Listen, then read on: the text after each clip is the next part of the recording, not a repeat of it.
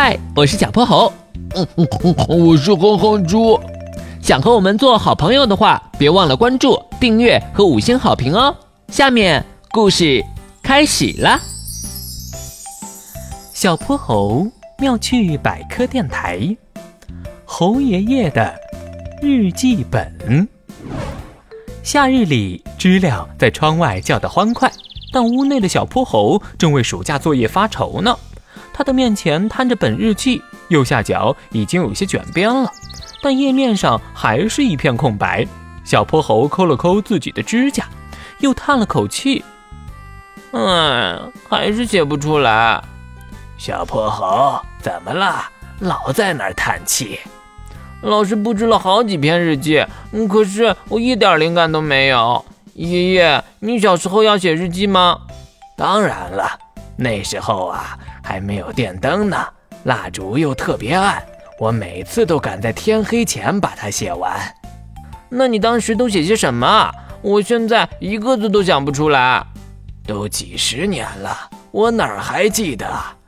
不过东西应该还在屋里，我去找找。东屋的橱柜、西屋的大木箱都被猴爷爷翻了个遍，可那本日记本还是半点踪影也没有。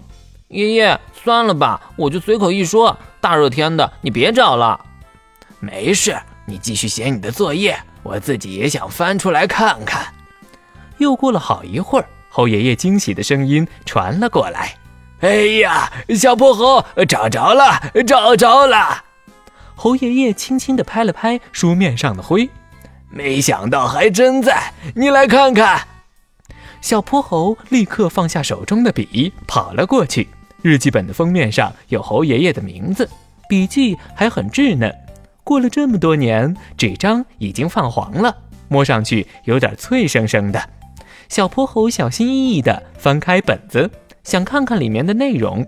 可是下一秒，他和爷爷就傻了眼，纸上破了好多不规则的小洞，一页、两页、三页，每页都是这样，简直就跟马蜂窝似的。哎呀，这咋回事啊！小泼猴拿起本子抖了抖，一只银白色的小虫掉了出来。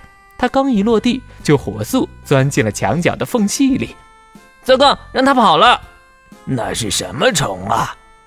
是伊鱼，本子就是被它啃的。它是一种蛀虫，喜欢吃纸张、毛皮、衣物，还有老旧的家具。都怪这虫，把你的日记本毁了。算了算了。幸好这日记还能看，你瞧，这些字只被啃了半边，而且啊，结合整篇文章的内容，也能猜个八九不离十。说的对，我就当玩推理游戏了。爷爷的日记里写了很多童年时的趣事，摸鱼、爬树、掏鸟蛋等等，好几回小泼猴都和爷爷看得哈哈大笑。爷爷，原来你小时候也这么调皮啊！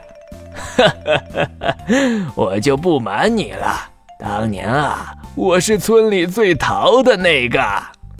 等到合上日记本的时候，小泼猴感觉他的脑海里浮现出了无数的想法。